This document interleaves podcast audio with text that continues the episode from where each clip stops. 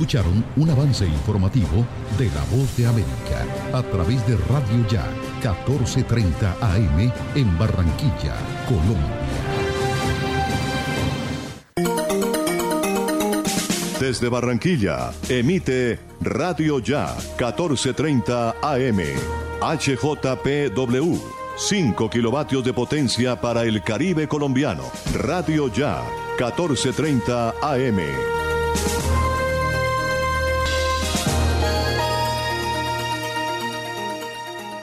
Son las 4 en punto.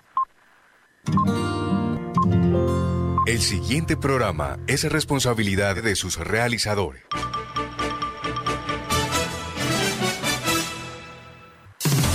Aquí comienzan los apuntes de Alex Miranda.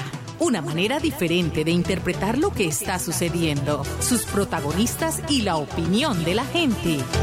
Los apuntes de Alex Miranda, periodismo investigativo y transparente que profundiza más allá de los hechos y sus antecedentes. Los apuntes de Alex Miranda, noticias y comentarios. Bienvenidos.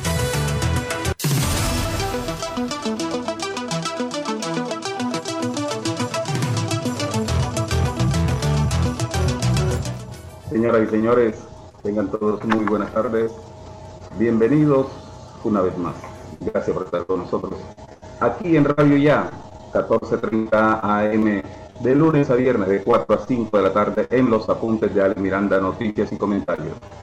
Los apuntes de Alex Miranda, noticias y comentarios con información del distrito, del departamento, de los municipios del área metropolitana y de los municipios del departamento del Atlántico. Miren, la encuesta del día hoy, la encuesta del día en los apuntes de Alex Miranda, ¿Cuál puede ser el resultado del partido de esta noche entre las selecciones de Colombia y Brasil por la Copa América?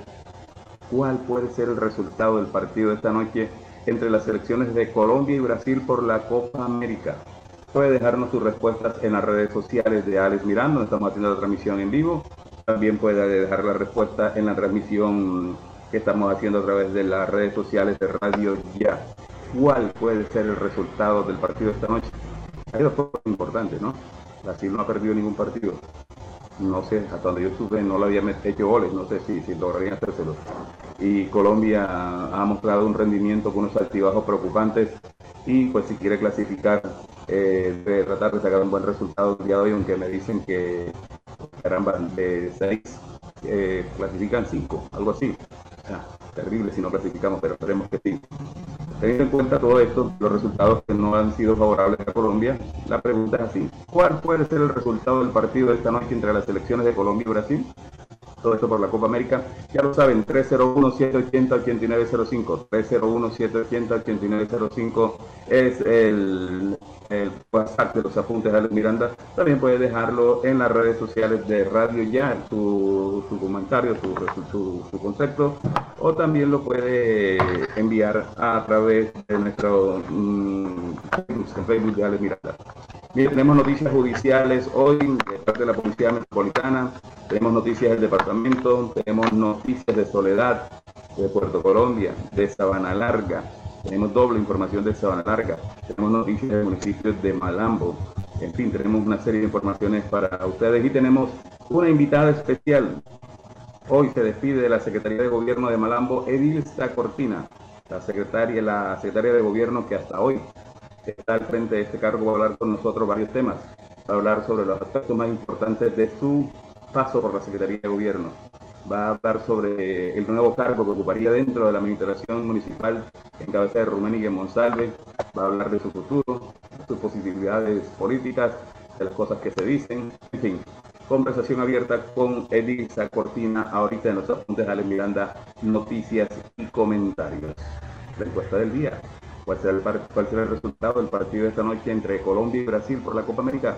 301-780-8905 es nuestro WhatsApp. Señoras y señores, gracias por estar con nosotros en los apuntes de Miranda. Miren, esta mañana se dio a conocer una situación aberrante en el municipio de Sabana Larga, donde un padrastro eh, intentó cercenarle el pene a un niño de cuatro años porque se orinaba la cama. Tenemos un completo informe desde Sabana Larga con Hernando Guerrero sobre esa situación. El padrastro que intentó cercenar el pene de su hijastro porque el niño se orinaba la cama. ¿Sabe cuántos años tiene el niño? Cuatro añitos. Y sabe que hizo ese aparato, le puso la cabeza en el orín al niño. Eso es maltrato intrafamiliar, por Dios. Ahorita tendremos ampliación de esa información. Gracias por estar aquí con nosotros en la cabina de sonidos. Me acompaña Jorge Pérez en la cabina de sonido de Radio Ya. En el manejo de redes sociales, en los apuntes de Alex Miranda a través de nuestras redes sociales, Steven Carrillo, peleando con el micrófono el hombre. Bueno, aquí estamos, complacidos. Alex Miranda y todos los periodistas colaboradores dispuestos a entregarles toda la información. Los apuntes de Alex Miranda, una manera diferente de interpretar la noticia. Bueno, arrancamos con noticias eh, judiciales. Mire, el cuerpo especializado de la Policía de Colombia en Barranquilla logró la desarticulación del grupo delincuencial común organizado denominado Los Chirretes, el cual tenía como zona de injerencia o de influencia el suroccidente de Barranquilla, donde atracaba a usuarios de las empresas de transporte público de pasajeros en los últimos días en vías públicas de la urbanización Las Gardenias y el barrio San Luis. Gracias a las unidades judiciales de la seccional de tránsito y transporte se logró la captura de dos personas y una notificación en centro carcelario. Se trata de los presuntos responsables de por lo menos cuatro hurtos a usuarios de transporte público en el sector de la circunvalar, en, en sector de cordialidad y otros sectores como San Martín, San Martín, Villa San Pedro y San Luis. Dos de los capturados son de nacionalidad extranjera y uno de ellos había sido capturado en flagrancia por el delito de hurto. Estos detenidos fueron identificados como Ricardo Andrés Utria Palma, David Rafael Yegües Hernández y Ali Javier Bracho Ochoa. Este último fue notificado en centro carcelario. son venezolanos y se han dedicado a atracar aquí en Colombia. Escuchemos al oficial encargado de presentar ante los medios de comunicación los resultados de este operativo. La Policía Metropolitana de Barranquilla a través de la unidad investigativa adscrita a la seccional de tránsito y transporte, logran en las últimas horas la desarticulación de la, de la banda delincuencial organizada denominada Los Chirretes, integrada por tres personas, dos de ellos de nacionalidad extranjera quienes se dedican a la comisión de hurto a pasajeros del servicio de transporte público en la ciudad de Barranquilla. Bueno, eran los resultados de, esta, de este operativo bueno, y ojalá y estos operativos y esta, estrategia se desarrollen en otros sectores de la ciudad. Miren, había cordialidad, los habitantes de Garapa, eh, Baranoa y los municipios de esa zona hacia el centro y sur del departamento están azotados por la delincuencia en los servicios, en el servicio de transporte urbano, de transporte público de, pasajeros y ahora en Puerto Colombia también se está presentando. Hoy hubo en Puerto Colombia un atraco con estrategia similar. Parece que eh, es una nueva estrategia de los grupos delincuenciales eh, para delinquir, para atracar a los ciudadanos. Ojalá y las autoridades siguen trabajando sobre este particular. Bueno, seguimos en los apuntes de Alex Miranda, noticias y comentarios. Vamos con información de la gobernación. Noticias de la gobernación del Atlántico en los apuntes de Alex Miranda. Mire, eh, hablando de seguridad ciudadana, de policía, de inversiones, con una inversión de 22.200 millones de pesos, la Gobernación del Atlántico avanza en la construcción del Comando Departamental de la Policía de Sabana Larga. La seguridad y la convivencia de los atlanticenses es la prioridad de la administración que lidera la gobernadora Elsa Noguera. Es por ello que se avanza en el fortalecimiento de la capacidad operativa de los organismos de seguridad con inversiones en proyectos como el nuevo Comando Departamental de Policía en Sabana Larga. Esto lo señala la oficina de prensa de la gobernación. Dice que se seguirá trabajando para garantizar la seguridad de los habitantes del Departamento del Atlántico. El año pasado hicieron importantes inversiones en equipos de comunicaciones y transporte como las motocicletas, drones que se entregaron a la policía. De igual manera se está en la recta final de la construcción del nuevo Comando Departamental de Policía Sabana Larga que garantizará un servicio de la, de la policía por todo el departamento, dice la gobernadora Elsa Noguera. Escuchémosla. Tenemos un gran compromiso con el mejoramiento de la seguridad y convivencia de nuestra gente del Atlántico. Por eso estamos adelantando esta importante obra donde funcionará nuestro nuevo Comando Departamental de Policía aquí en Sabana Larga, en el centro del departamento para fortalecer las capacidades operativas, administrativas y de respuesta de la institución. La Policía Departamental se encarga de la seguridad de 18 municipios del Atlántico que están por fuera del área metropolitana. con una inversión de 22 mil millones de pesos con recursos tanto del Ministerio del Interior como de la Gobernación, estamos en la recta final de esta amplia y moderna infraestructura que contará con los servicios de atención al ciudadano, trabajo social, tránsito y transporte, infancia y adolescencia, entre otros. Aquí también en estas oficinas quedarán los comandos operativos, subcomandos, policía de turismo, comunitaria, policía ambiental, comunicaciones estratégicas, depósito de armas, taller de arreglo de las mismas, entre otros. Fortaleciendo la seguridad, construimos un Atlántico para la gente. Mire, en la actualidad el departamento de la policía, en la actualidad el departamento de policía Atlántico tiene una cobertura en 18 municipios, 43 corregimientos, 40 veredas, 390 barrios, con un potencial de 424.286 mil habitantes según el censo de 2005, por lo cual la Policía Nacional cuenta con tres distritos, 18 estaciones, dos estaciones, un CAI, y con sus especialidades como Policía Vigilancia, Escuadrón Móvil de Carabineros, Seccional de Inteligencia, Seccional de Investigación, entre otras. Es importante recalcar que lo que tiene que ver a Barranquilla y su área metropolitana está a cargo de la Policía Metropolitana que tiene un comando en la ciudad de Barranquilla.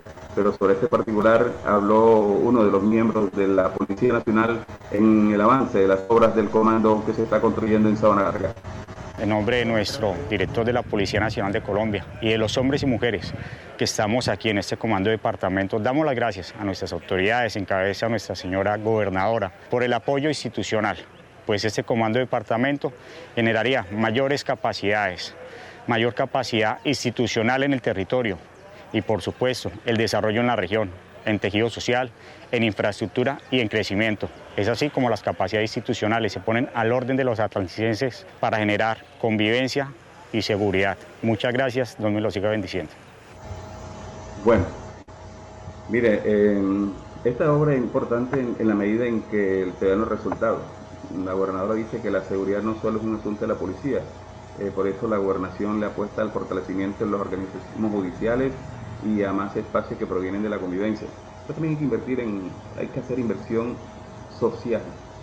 Hay que tratar de evitar que los niños de los barrios más vulnerables, que los jóvenes de los barrios más vulnerables de nuestros municipios sean fáciles de reclutar por estas bandas organizadas que manejan muchos recursos productos de la delincuencia, como la extorsión, como la, venta de consumo de drogas, de alucinógenos eh, y otras fuentes de financiación que cada día se las ingenian más y que cada día parece que les es más fácil a ellos eh, hacerse a esos recursos a través de, los delitos, de la extorsión y de otros. Hay que buscar una manera, nuestros, nuestros eh, mandatarios, para que se le invierta dinero, no solo en cemento. Aquí veo que, que la mayoría de los mandarios se jactan del concreto, del concreto, del concreto. ¿Dónde está la inversión social? Hay que invertir en que los niños, garantizarle que los niños de 0 a 5 años de todos nuestros municipios, los barrios vulnerables, los barrios más pobres, garantizar que a través de los CDI, que sean eficientes, que se construyan eficientes CDI, puedan tener eh, eh, la alimentación que requieren esos niños, puedan tener los cuidados que requieren esos niños, puedan tener las primeras orientaciones psicológicas que requieren estos niños. Hay que garantizar que los niños entre 6 años y 12 años tengan suficiente actividades recreativas, deportivas, cultural, arte, música, en fin, cosas que los entretenga para que además, para que compartan su jornada académica con otras jornadas lúdicas, culturales, recreativas, deportivas. Pero no le estamos aportando eso. Aquí se construyen los parques y no se invierte en que esta infraestructura sea utilizada a través de escuelas de deporte, escuelas de música, escuelas de arte. No, no, no, eso no lo patrocinamos, eso no, no, no lo motivamos. Esto se maneja de una manera desarticulada. Los, los, los eh, mandatarios simplemente tiran el cemento, se toman la foto y después se van. ¿Y qué pasa con esas obras? Todos lo sabemos. Llegan los delincuentes, llegan los drogadictos, los vendedores de droga, llegan los pandilleros y se adueñan de esas obras, las destruyen y las convierten en lo que debió ser una fuente de vida, termina convertido en una fuente de inseguridad, de problemas de drogadicción, de problemas de pandallismo, de extorsión. ¿Por qué? Porque nada más se hace la obra de cemento la gobernadora del Atlántico, con todo el respeto que ella se merece, nos encanta la cantidad de obras que están haciendo, pero es hora de invertir un paso más allá del concreto, del cemento. Es hora de hacer las inversiones sociales que se requieren en los municipios del Departamento del Atlántico para poder contrarrestar que las bandas delincuenciales, que los grupos organizados delincuenciales sigan reclutando a nuestros jóvenes y nuestros niños de una manera muy fácil, pero muy fácil como lo vienen haciendo hasta ahora. Alguien me decía hoy, no, que es que lo que se están matando ahí en los municipios de Malambo, Soledad y otros son mismos delincuentes, chirretes, son drogadictos, son pandilleros, son delincuentes de los grupos delincuenciales, sí, pero esos son hijos del pueblo que no recibieron la educación y la orientación necesaria por la situación socioeconómica que rodea muchos barrios subnormales en estos pueblos. Y hasta allá no llega la inversión del Estado, no llega, llega hasta el concreto y el concreto lo dejan tirado, no hay unas campañas complementarias sobre este particular, eso hay que decirlo. Eso hay que decirlo, porque es lo que está pasando. Aquí se tira el cemento y se toman la foto y ellos se van. Y después lo que era una fuente de vida termina siendo una fuente de problemas de inseguridad, de drogadicción, de pandillerismo, de extorsión y otro. Porque no hay inversión social que le permita a los niños y a los jóvenes del departamento dedicar sus tiempos libres a unos quehaceres diferentes para desarrollar sus cualidades, para desarrollar sus, sus talentos artísticos, culturales, musicales y deportivos. Eso no le importa al político. A él le importa que tú estés jodido para cuando necesite el voto y de llevarte los 80 mil pesos a través del mochilero descarado que vive en tu barrio o en la zona cercana y así todo el mundo gana, menos tú, porque sigues metido en la pobreza. Estamos en los apuntes, Alex Miranda, noticias y comentarios. Vamos a los primeros comerciales y ya regresamos.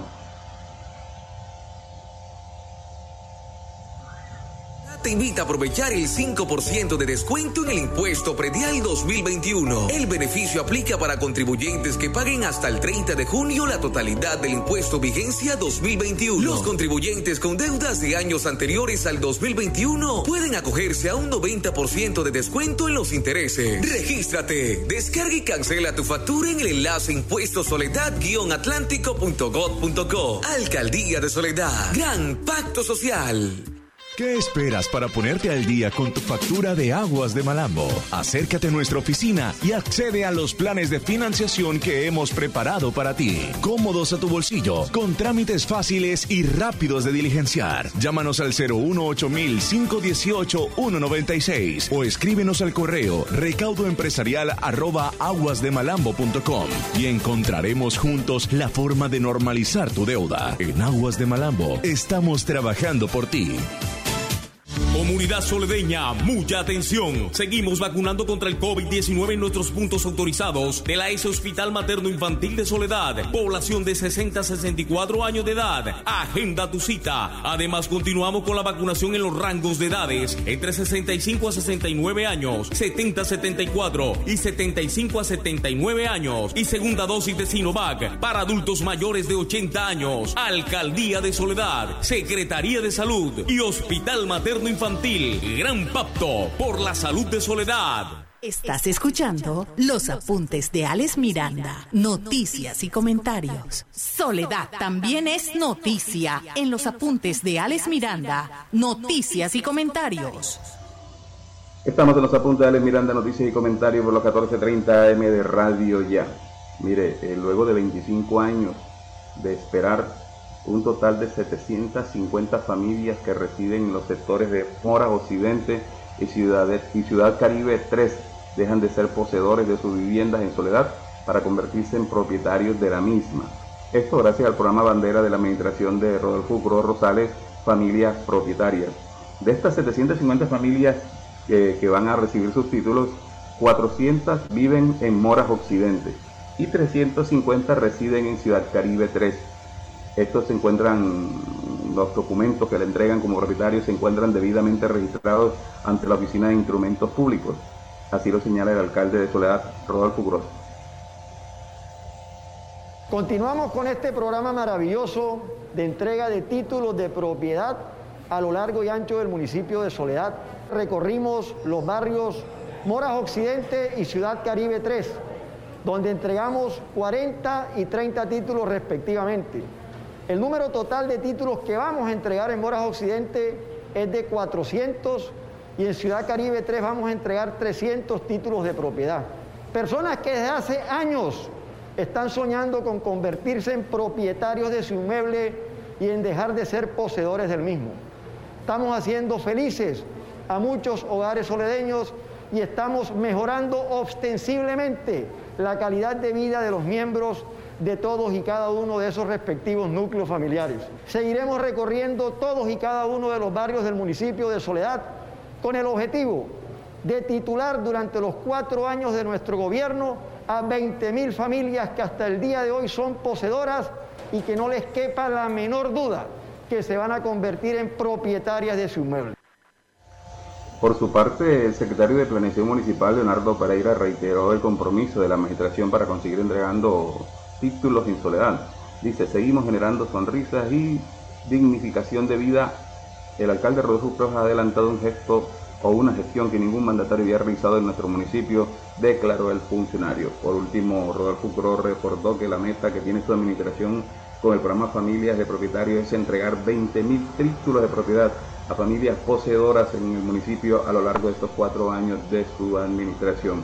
Y en Soledad también, antes de irnos a Sabana Larga, la alcaldía de Soledad o el alcalde de Soledad, Rodolfo Cruz, y su equipo de gobierno se reunieron con el gerente general de la AAA, Jairo de Castro, y los directivos de esta empresa para revisar la ejecución del contrato de concesión de la prestación de servicios públicos de agua potable y alcantarillado en el ente territorial, el cual vence en diciembre del año en curso. El alcalde solicitó retomar las mesas técnicas e incluir los siguientes temas. La construcción y puesta en marcha de la planta de tratamiento de aguas para el municipio, la adquisición de un lote para la captación de agua, estudio y diseño de la planta de tratamiento de aguas residuales, la revisión de las inversiones realizadas por concepto del coste del medio de inversión tarifaria CIMI durante la ejecución contractual, porcentaje de cobertura de custodia alcantarillado, porcentaje de pérdida de agua, definir los valores pagados por conceptos de subsidio, en fin, una serie de puntos técnicos interesantes para buscar unos acercamientos que le permitan a la empresa AAA eh, seguir prestando la, o la posibilidad de seguir prestando el servicio en el municipio. El mandatario soledeño solicitó a la empresa la construcción y puesta en funcionamiento de la planta de tratamiento de agua potable para el municipio lo más pronto posible en cumplimiento de las cláusulas de, reversión del contrato toda vez que de acuerdo con el DANE el ente territorial tiene una población cercana a los 700.000 habitantes y es el séptimo municipio más poblado de Colombia y todavía no tiene un sistema propio de agua potable. Recordemos que cuando la AAA tomó los servicios de agua y alcantarillado del municipio de Soledad, eh, anuló la planta de tratamiento de agua potable de Soledad y pues eh, digamos que conectó las tuberías principales del municipio al acueducto de Barranquilla, igual que otros municipios del departamento del Atlántico se proveen del acueducto de Barranquilla. Ahora se está pidiendo que se restablezca la, la, planta, que se vuelva a construir el, sistema propio de Soledad como estaba establecido en el momento de hacerse la concesión para poder eh, concretar de aquí a diciembre. En caso de que se quede la empresa, sigue operando el acueducto propio de Soledad. Y en caso de que no, entregarle el acueducto al municipio de Soledad para que sea el municipio que busque otra concesionaria que se encargue de esta situación. Lo cierto es que las cosas están ahí. Soledad no se queja del servicio de agua, pero sí hay muchos problemas de alcantarillado en muchos sectores del municipio de Soledad. Especialmente, fíjese aquí en el barrio El Esfuerzo, que era un barrio de Malambo, que algunos habitantes recogieron firma, hicieron un, proceso y se pasaron para el municipio de Soledad. Allí no hay sistema de alcantarillado. Un político de ahí de Soledad eh, le metió unas tuberías de PVC a los sectores del esfuerzo y las aguas residuales van a tener al arroyo que baja hacia el barrio Mesolandia de Malambo. El barrio Mesolandia, el arroyo que baja del esfuerzo hacia Mm, lleva todas las aguas putrefactas del barrio de esfuerzo. La AAA, la administración anterior, compraron una, una casa para hacer una planta de rebombeo que permita instalar las redes de alcantarillado y rebombearla hacia la planta de tratamiento de soledad. Esto no se ha hecho y las aguas negras siguen bajando el barrio Mesolandia y Malambo y no hay dirigente en Mesolandia, a pesar de que tiene concejal, no hay dirigencia política en Malambo que le exija a Soledad corregir esa situación y a la AAA especialmente que cumple el compromiso de con la construcción de la planta de rebombeo del sistema de alcantarillado del sector del esfuerzo que sigue, que sigue mm, desaguando sus aguas negras hacia el sector de Mesolandia. Estamos en los apuntes de Alex Miranda, noticias y comentarios. Ya tenemos a Sabana Larga. Vamos con información de Sabana Larga. Sabana Larga también es noticia en los apuntes de Alex Miranda, noticias y comentarios. Hombre, esta mañana se dio a conocer una situación bastante grave, preocupante. Yo he dicho siempre aquí que Colombia es un país enfermo. Somos un país psicológicamente enfermo, gravemente enfermo. Y no nos cansamos de sorprender de las cosas que pasan en Colombia. No sé si pasarán en otra parte del mundo, pero la verdad es que son sorprendentes. Aberrante es el caso de un hombre que intentó cercenarle los genitales a su hijastro de cuatro años en Zona Larga, todo porque el niño se orinó a la cama. Y no solo intentó eso, antes de intentar hacer esa situación tan humillante, le restregó el rostro al niño de cuatro años sobre el orín que había hecho en su cama. Qué crueldad, por favor. Tenemos el informe total de esta situación con Jorge Guerrero, este, con Hernán Guerrero. Hernán Guerrero, buenas tardes. Alex y oyente, buenas tardes. Así es como usted lo señala. Este caso aterrador que hoy tiene conmocionado a los habitantes del municipio de Zona Larga ocurrió en el barrio La Paz de esta población.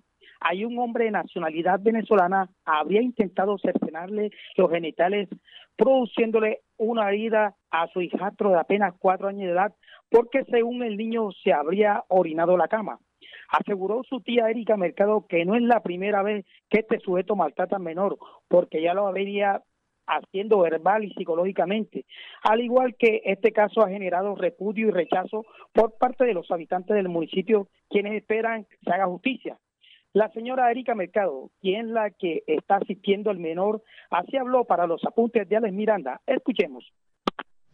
Este, lo que pasa es que el padrastro de él lo cogió en la parte encima del pene y le, le cortó como con un cuchillo, que es lo que dice el niño, porque se había orinado la cama. Entonces vino, agarró, le restregó la cara al niño de, en el orín, después fue que le cogió el pipí, se lo jaló y le cortó ahí un poquito. Entonces yo fui a la estación de policía a poner la denuncia en infancia y adolescente, entonces ellos me dijeron que tenía que esperar hasta, hasta mañana. Me dijeron fue ayer que viniera al hospital y acá en el hospital lo solicitaron a ellos para que ellos vinieran a, a ver el caso del niño y es hora y todavía no han llegado. En este momento el niño está siendo atendido en el Hospital Departamental de Sabanarga y su recuperación es satisfactoria. Se espera que las autoridades se pronuncien en las próximas horas y den captura a este sujeto. Desde el centro sur del Departamento del Atlántico, Hernán Guerrero Morales, los apuntes de Alex Miranda. Los apuntes de Alex Miranda una manera diferente de interpretar la noticia. Estamos en los apuntes de Ale Miranda, noticias y comentarios. No hay, no hay vendedor que, que no pase cuando estamos al aire, así que le pedimos disculpas a nuestros oyentes. Vamos a comerciales y ya regresamos. La Alcaldía de Soledad te invita a aprovechar el 5% de descuento en el impuesto predial 2021. El beneficio aplica para contribuyentes que paguen hasta el 30 de junio la totalidad del impuesto vigencia 2021. Los contribuyentes con deudas de años anteriores al 2021 pueden acogerse a un 90% de descuento en los intereses. Regístrate, descarga y cancela tu factura en el enlace impuestosoledad-atlántico.gov.co. Alcaldía de Soledad. Gran Pacto Social. ¿Qué esperas para ponerte al día con tu factura de aguas de Malambo? Acércate a nuestra oficina y accede a los planes de financiación que hemos preparado para ti. Cómodos a tu bolsillo, con trámites fáciles y rápidos de diligenciar. Llámanos al 018 518 196 o escríbenos al correo recaudoempresarial aguasdemalambo.com y encontraremos juntos la forma de normalizar tu deuda. En Aguas de Malambo estamos trabajando por ti. Comunidad soledeña, mucha atención. Seguimos vacunando contra el COVID-19 en nuestros puntos autorizados de la S Hospital Materno Infantil de Soledad. Población de 60 a 64 años de edad. Agenda tu cita. Además, continuamos con la vacunación en los rangos de edades entre 65 a 69 años, 70 a 74 y 75 a 79 años. Y segunda dosis de Sinovac para adultos mayores de 80 años. Alcaldía de Soledad, Secretaría de Salud y Hospital Materno Infantil infantil. Gran pacto por la salud de Soledad. Radio Ya 1430 AM está presentando los apuntes de Alex Miranda, noticias y comentarios. Estamos en los apuntes de Alex Miranda, noticias y comentarios por los 1430 AM de Radio Ya. También estamos en transmisión directo por las redes sociales de Radio Ya, a través del Facebook de Radio Ya, y también en retransmisión por el Facebook de Alex Miranda en los apuntes de Alex Miranda, noticias y comentarios. La encuesta del día, oiga, está duro la cocina, nadie se atreve a dar un resultado. ¿Cómo cree usted que pueda quedar? ¿Cuál es el resultado del partido esta noche entre Colombia y Brasil? Colombia y Brasil. Brasil no ha perdido ningún partido, lleva las cuentas perfectas. Colombia pues no le ha sido muy fácil, empató con Venezuela, perdió con Perú, Y bueno, ahí estamos, todavía tenemos posibilidades, pero la gente le pide un, que se define un equipo base al técnico que entre otras cosas está recién llegado y tiene que estar entre ensayo y error hasta que encuentre el equipo ideal. Hay que recordarle a los seguidores de la Selección Colombia, el señor Reinaldo Rueda dijo que la Copa América no era su prioridad, que sí, que sí hacer lo posible para hacer un excelente papel y si se podía ganar, ok, pero que la prioridad es eh, armar un equipo base para poder eh, luchar con fuerza las eliminatorias al Mundial. Que no se nos olvide, no olviden cosas a veces y le echamos sus vainazos a los técnicos. Seguimos en los apuntes a Miranda Noticias y comentarios. Vamos con información de Malambo. La información de Malambo está en los apuntes de Alex Miranda, noticias y comentarios. Bueno, mire, la información de Malambo es información institucional de la alcaldía de Malambo, pero antes déjenme recordarles que ahorita, después de 4 y 30, 5 menos 20, tendremos al aire a Edilza Cortina, secretaria de gobierno del municipio de Malambo, que trabaja hasta el día de hoy y que da un paso al costado. Eh, parece que Edilza pasa a otra oficina de la alcaldía municipal donde seguirá trabajando o realizando un trabajo importante para el alcalde Romería Monsalve. El movimiento que está en la Secretaría de Gobierno es un movimiento estratégico, político. Parece que el alcalde está haciendo unos acuerdos allí y está comprometiendo algunos espacios de la administración municipal y esto está haciendo que se muevan algunas fichas, incluso fichas de la línea de él, como es el caso de Dilsa Cortina. Pero vamos a la información institucional de la alcaldía de Malambo dice que los comerciantes recibieron este miércoles una capacitación en marketing digital dictado por la alcaldía de Malambo en un compromiso del alcalde Romelín Monsalve a través de la Secretaría de Desarrollo Económico para apoyar el sector a que potencialicen sus negocios con la reactivación del sector. William Guerrero, secretario de Desarrollo Económico de Malambo, señaló que hay muchos negocios que no hacen uso del potencial de la tecnología para explorar el mercado. Escuchemos a William Guerrero, secretario de Desarrollo Económico de Malambo, hablando sobre este particular. Como parte de la reactivación económica de bares, billares, estaderos y discotecas del municipio de Malambo, hemos iniciado una capacitación en marketing digital, en marketing digital, en logísticas y mercadeos.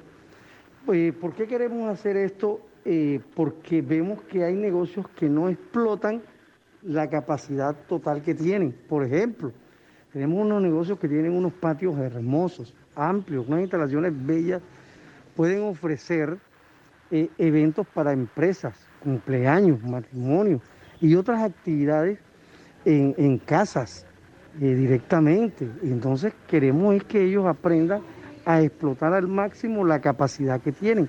Es por eso estas capacitaciones para ellos que han recibido con buenos ojos. Eh, hemos iniciado el proceso con 29 establecimientos de comercio.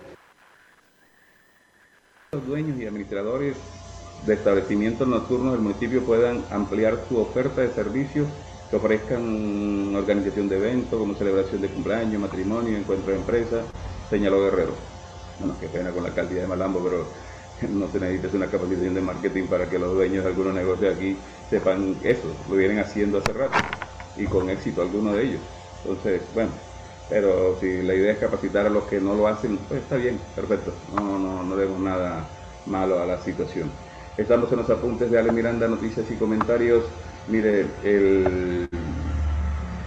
estamos haciendo unas gestiones para, mañana tener un informe especial en materia de seguridad en el municipio de Malambo y en las áreas metropolitanas de Barranquilla. Eh, tenemos muchas quejas de la comunidad del sector de los bloques y de los barrios en los alrededores. El barrio Los Bloques, que aquí su nombre real es Ciudadela Real del Caribe, y allí hay una problemática bastante profunda. Además hay otra problemática en el municipio de Malambo. Estoy recordando lo que aquí me están escribiendo. Es el robo de motocicletas. El robo de motocicletas está disparado en el municipio de Malambo. Hay una banda delincuencial dedicada a robar motocicletas en Malambo y las autoridades no se han pronunciado.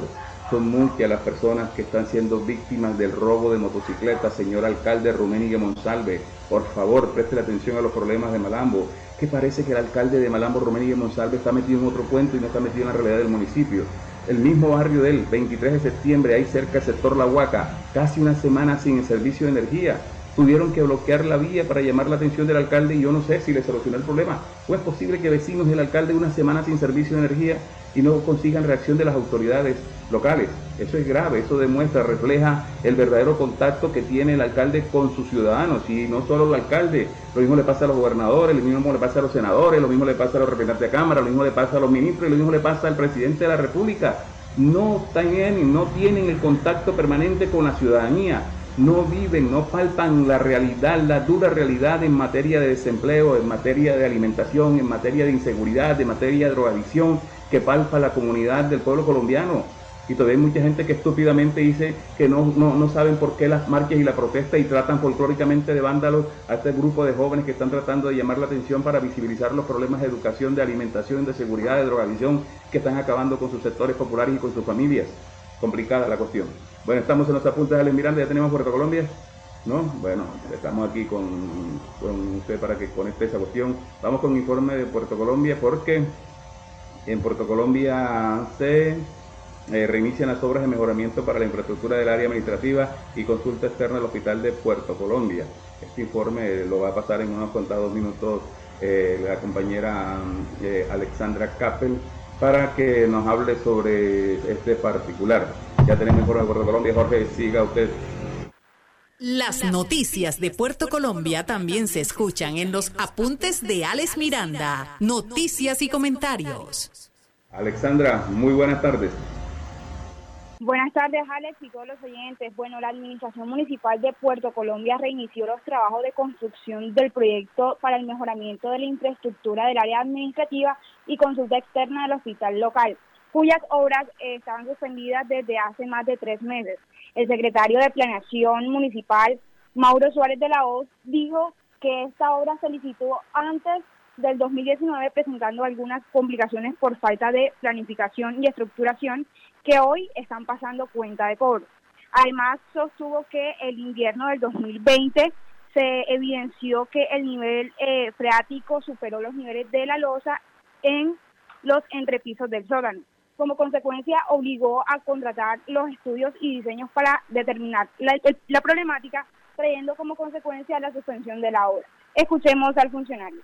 Eh, relativamente hoy eh, esos estudios lo que determinan es que hay que construir algunos filtros, no se tuvo en cuenta también el diseño inicial todo el sistema contra incendio, eh, no se tuvo en cuenta también eh, la losa de cubierta eh, y una serie de factores también como obras de ingeniería pegadas al canal adyacente al hospital que deben permitir que el nivel freático no, de alguna manera, no represente ningún riesgo alguno para daños futuros a la, a la infraestructura de nuestro hospital. El costo de la obra estaríamos hablando que en este momento está casi en 9 mil millones de pesos y le sumaríamos casi 2 mil más. Estamos hablando de que para un total de casi 11 mil millones de pesos que debe dar como resultado no solo las zonas o las áreas administrativas para nuestro hospital, sino todo el área de consulta externa, de atención de profesionales especializados en la salud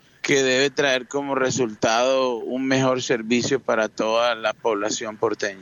La idea es concluir los trabajos en un periodo no mayor a ocho meses. Estamos hablando de que la entrega definitiva sería exactamente como para el mes de febrero o marzo del 2022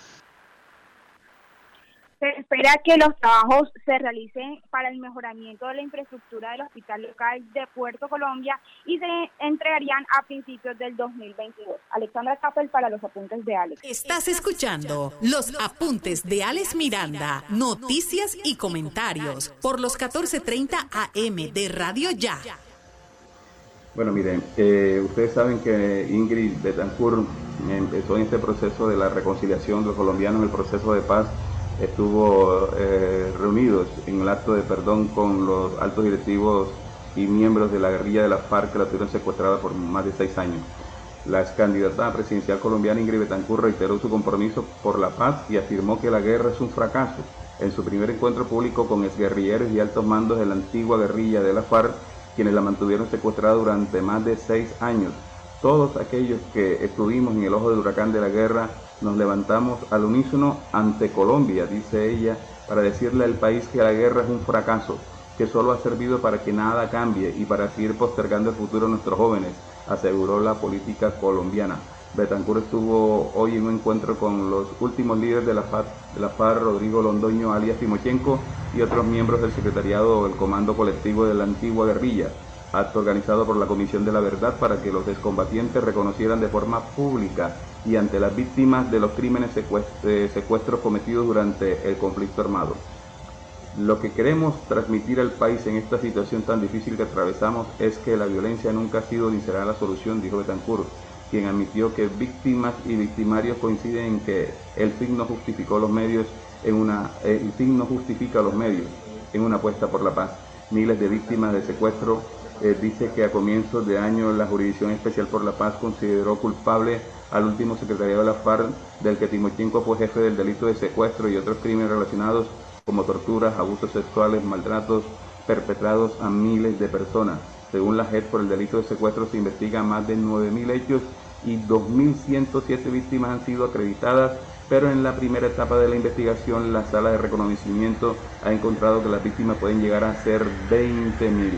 20.000 víctimas. El secretariado admite o ha admitido en diferentes ocasiones su responsabilidad en estos crímenes y volvió a hacerlo ante varias víctimas que como Betancourt han contado sus historias y mostrado su compromiso para el futuro en paz del país, más allá de sus decisiones personales de perdonar a quienes le causaron tanto daño.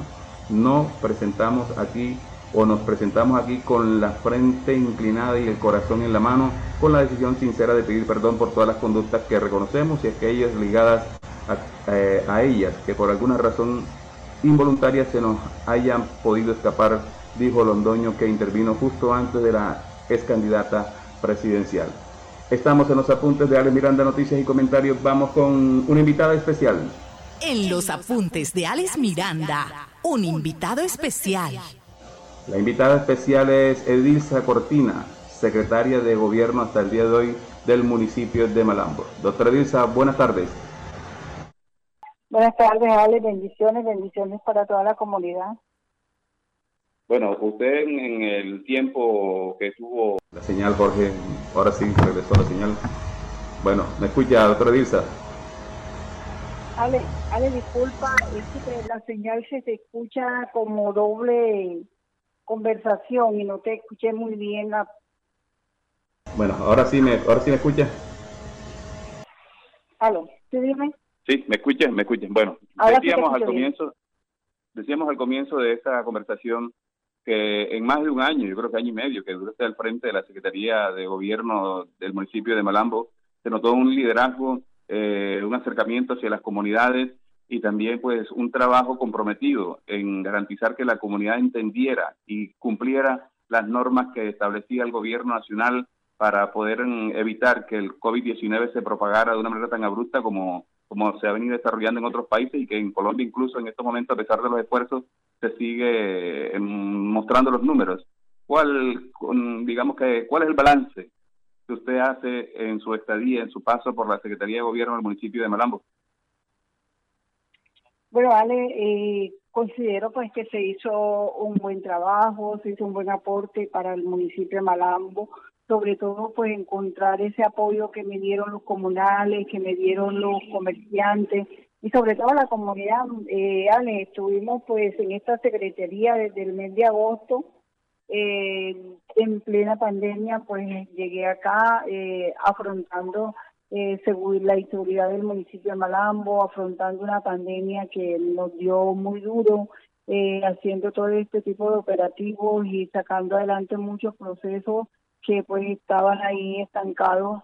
Pues estuvimos pues haciendo un trabajo bien duro, eh, gracias pues también al acompañamiento que nos ha hecho la Policía Nacional y, y todas las fuerzas militares eh, pues logramos hacer unos buenos trabajos y logramos también que preservar un poco la vida de, nuestros habitantes, eh, pues siempre luchando y preservando para que cumplieran con el protocolo de bioseguridad, pero ahí estuvimos eh, día y noche, estuvimos hasta dos y tres de la madrugada, pues fue un trabajo pues que eh, bueno, yo diría no lo hice por una persona, lo hice por una comunidad y gracias a Dios la comunidad ha respondido bien, la comunidad ha sido muy agradecida y pues de la cual no me arrepiento de haberme trasnochado, no me arrepiento de haber hecho ese trabajo tan fuerte, al contrario, si pudiese hacer mucho más por mi municipio, claro que lo que lo voy a hacer, Mario.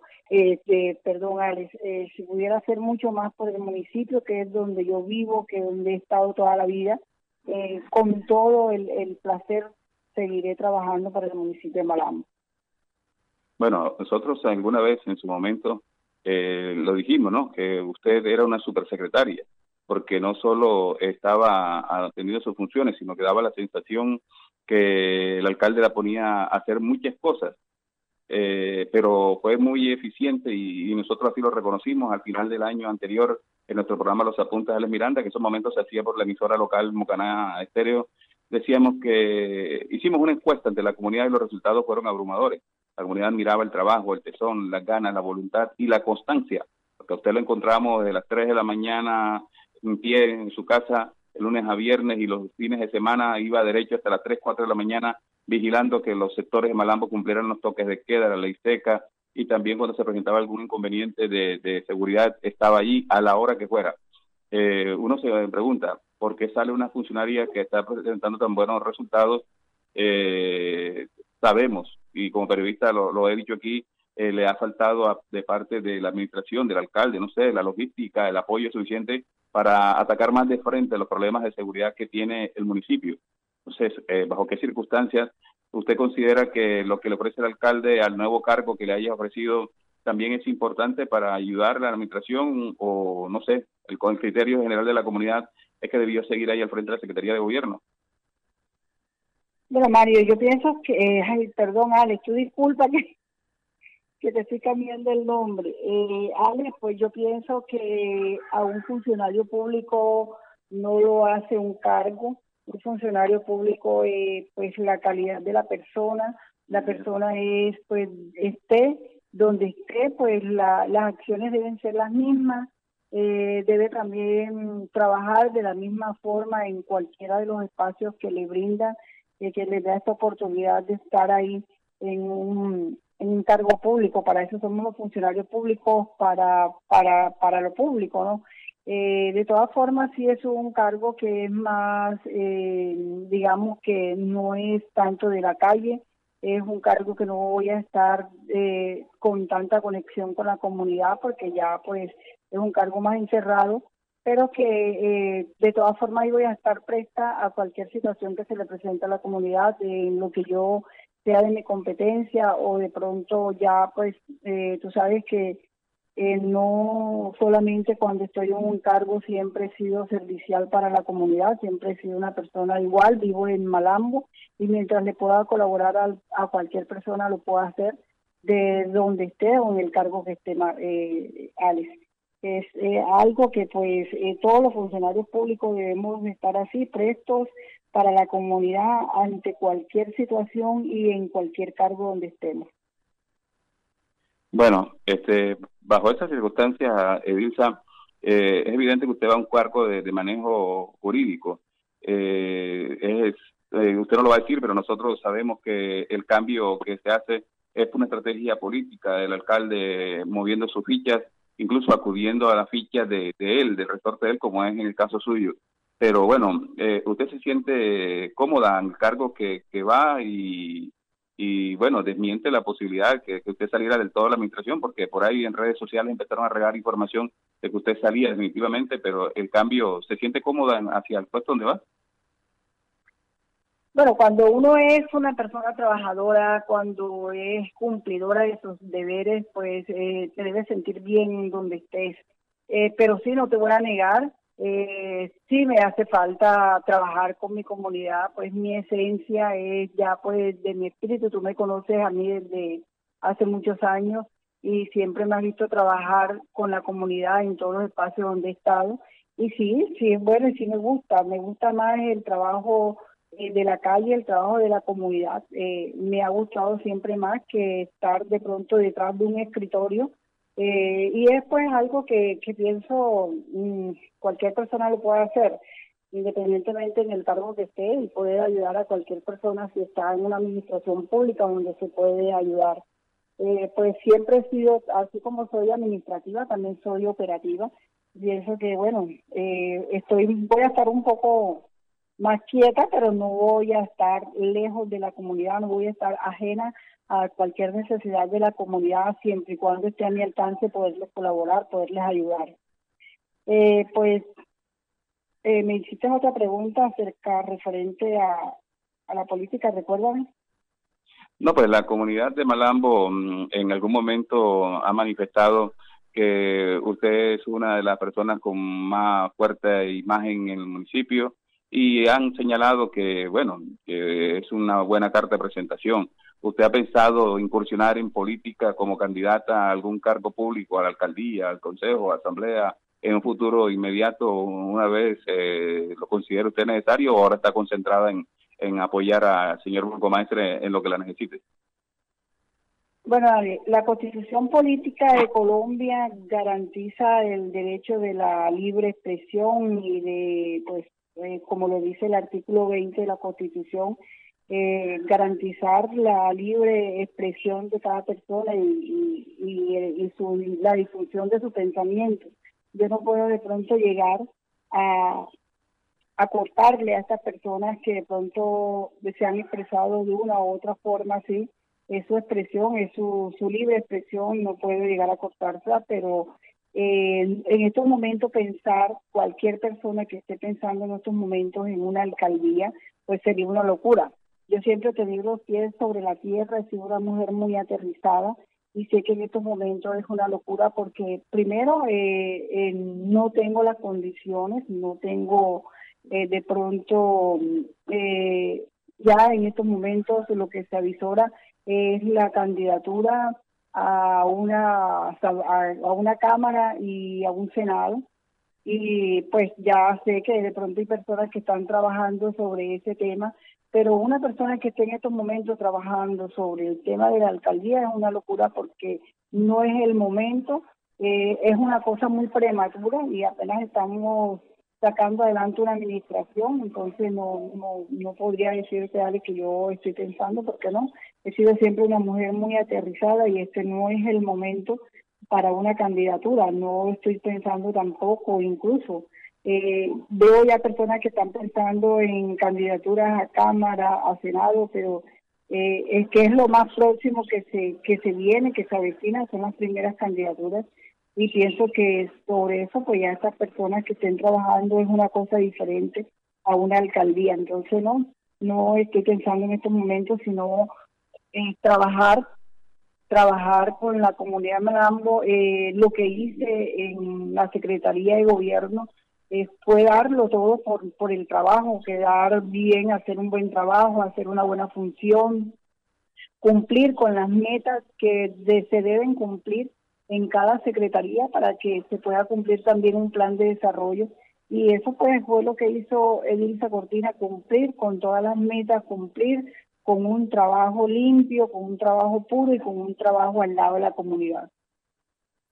Bueno, me dice un oyente aquí, pregúntale a la doctora Edilza si ella se sintió perseguida o si el trabajo que viene haciendo siente que despertó envidia en otros secretarios, funcionarios que hayan podido influenciar para que su cargo le sea entregado a otra persona. ¿Usted sintió eso?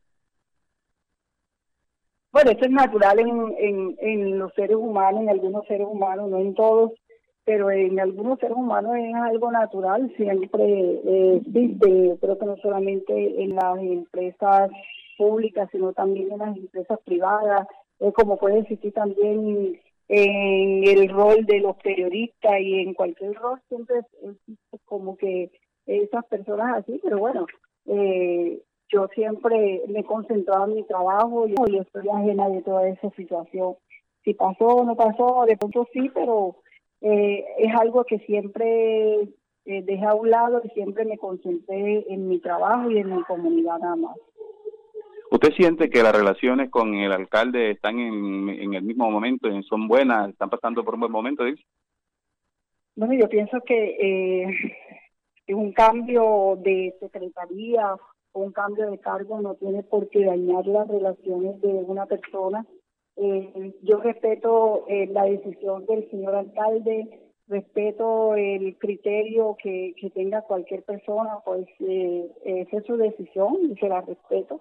Entonces, pues el objetivo es seguir trabajando, Ale, seguir trabajando por la comunidad y esperar a ver eh, hasta dónde llegamos y Dios nos permite seguir trabajando en la administración y seguir trabajando duramente con lo que estamos haciendo. ¿Quién llega a la Secretaría de Gobierno? Bueno, yo no te podía afirmar, no, no tengo conocimiento exacto, a mí nunca me dijeron quién va a reemplazarme, hasta el momento no sé, eh, oficialmente no me han dicho, simplemente sé que hoy presenté mi renuncia y espero pues que me notifiquen quién es la persona que va a reemplazar, estoy todavía aquí en la secretaría, eh, entrego una secretaría al día, totalmente al día, hasta el día de hoy. Eh, estoy esperando a la persona que nombren para entregarle eh, como debe ser, como toda una persona profesional, no dejar tirar las cosas, sino entregarle a esta persona y entregarle una secretaría totalmente al día. Eh, de pronto hay cosas que quedaron pendientes, pero son cosas que se requieren de recursos, que ya pues están proyectos que están presentados en el despacho del alcalde y esperemos pues con que ya yo dejé adelantado, ya con el secretario que venga se le dé cumplimiento a esto, porque ya son proyectos que quedaron totalmente adelantados. Bueno, Dilsa, nosotros estamos seguros que va a tener mucho éxito en el rol que le toque ocupar a partir del de, momento en que así lo decida usted con el alcalde de Malambo. Eh, agradecemos todo el trabajo que usted ha hecho por la comunidad de Malambo, por atender a los medios de comunicación. Sabemos que de, de pronto si el alcalde le hubiera prestado más atención, se hubiera hecho más en materia de seguridad pero bueno, éxitos y de verdad que la felicitamos por su entrega, por su honestidad, por su decencia, por su respeto por la comunidad y por estar siempre atenta cuando Malambo la requirió. ¿De acuerdo? Buen viento y buena mar. Gracias, Alex, muy amable y bendiciones para ti, bendiciones para toda la comunidad y pues de antemano le doy gracias a todos por haberme soportado este tiempo, por estar siempre encima de la gente, pues para, para por su bien, por su bienestar, pero que ahí vamos a estar siempre, ahí va a estar Edilza Cortina, Edilza Cortina no desaparece del municipio de Malambo, Edilza Cortina va a estar presta siempre para, para el malambeo. Bueno, muchas gracias.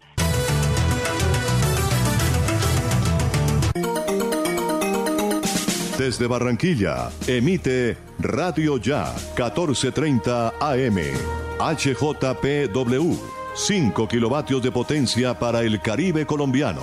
Radio Ya, 1430 AM.